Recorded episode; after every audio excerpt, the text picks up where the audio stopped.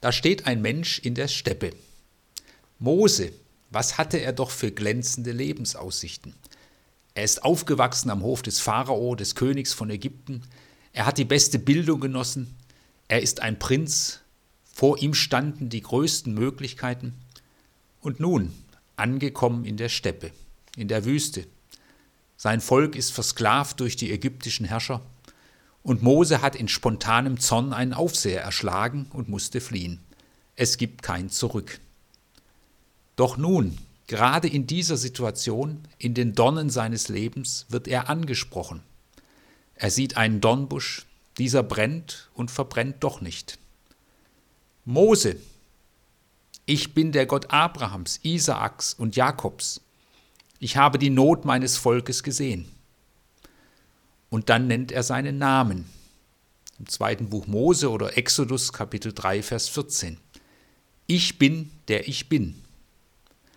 Das hebräische Wort Haya ist ein Verb, das in sich nach einem Objekt ruft, das ein Objekt braucht. Wir kennen das auch im Deutschen. Wenn ich zum Beispiel sage, ich greife, ja nach was? Oder ich liebe, das kann ich zwar sagen, aber es ruft gleich nach einem Objekt, ja wen liebst du oder was liebst du? Und so heißt diese Vorstellung Gottes, ich bin für dich, ich bin mit dir, ich bin da, da für dich. Das ist der Name Gottes und das ist erstaunlich.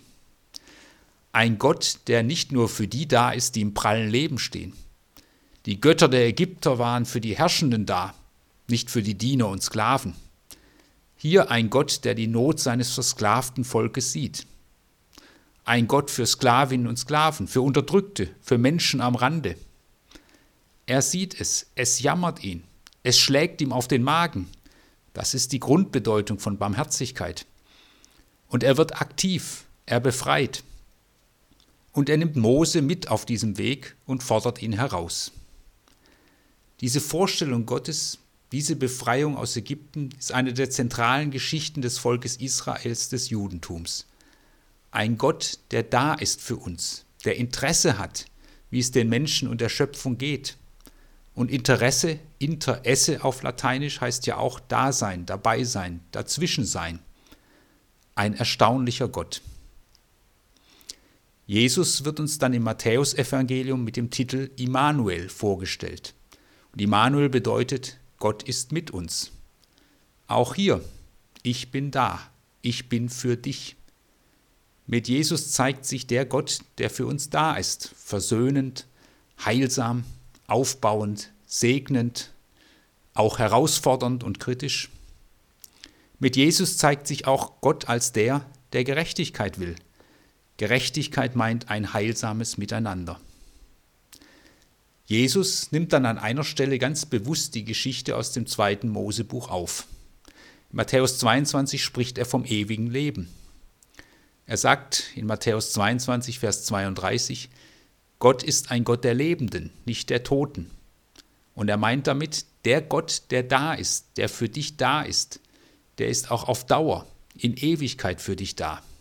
Das steckt in seinem Namen, das steckt in seinem Wesen. Liebe will Dauer. Und Jesus drückt das mit dem Wort der Auferstehung aus. Ich bin die Auferstehung und das Leben. Wer mir vertraut, wird leben, auch wenn er stirbt. Gott ist da. Er ist da für dich, hier und jetzt. Aber bist du da? Wenn ich Gott begegnen will in der Stille, im Gebet oder wie manche es nennen, in der stillen Zeit, dann merke ich immer wieder, ich bin nicht da. Ich bin in meinen Gedanken noch bei etwas von gestern oder ich denke schon an morgen. Ich bin beschäftigt mit dem, was zu tun ist, was ansteht. Ich bin unruhig und voll Sorgen. Sicher, manchmal bin ich auch dankbar und voller Freude, aber es ist nicht einfach, einfach da zu sein, präsent, konzentriert, offen, mit Interesse. Aber Gott ist da. Und es gibt Hilfen, auch selbst anzukommen. Mir hilft es zum einen, dass Gott ein Gott ist, der die Wahrheit liebt. Und er hat kein Problem damit, wenn ich ehrlich bin und sage, dass ich irgendwie noch gar nicht da bin.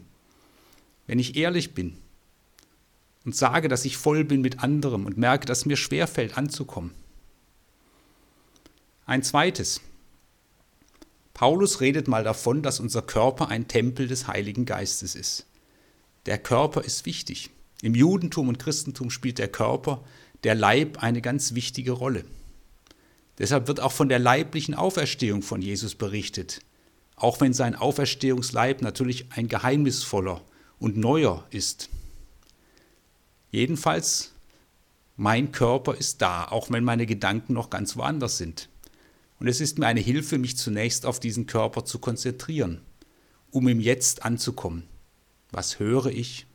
Was rieche ich? Was spüre ich? Das braucht Zeit, aber hilft anzukommen. Und so dann anzukommen im Jetzt. Und dann kann es geschehen, dass ich auf einmal da bin, bei dem, der schon die ganze Zeit da ist. Dass ich ankomme in der Gegenwart Gottes.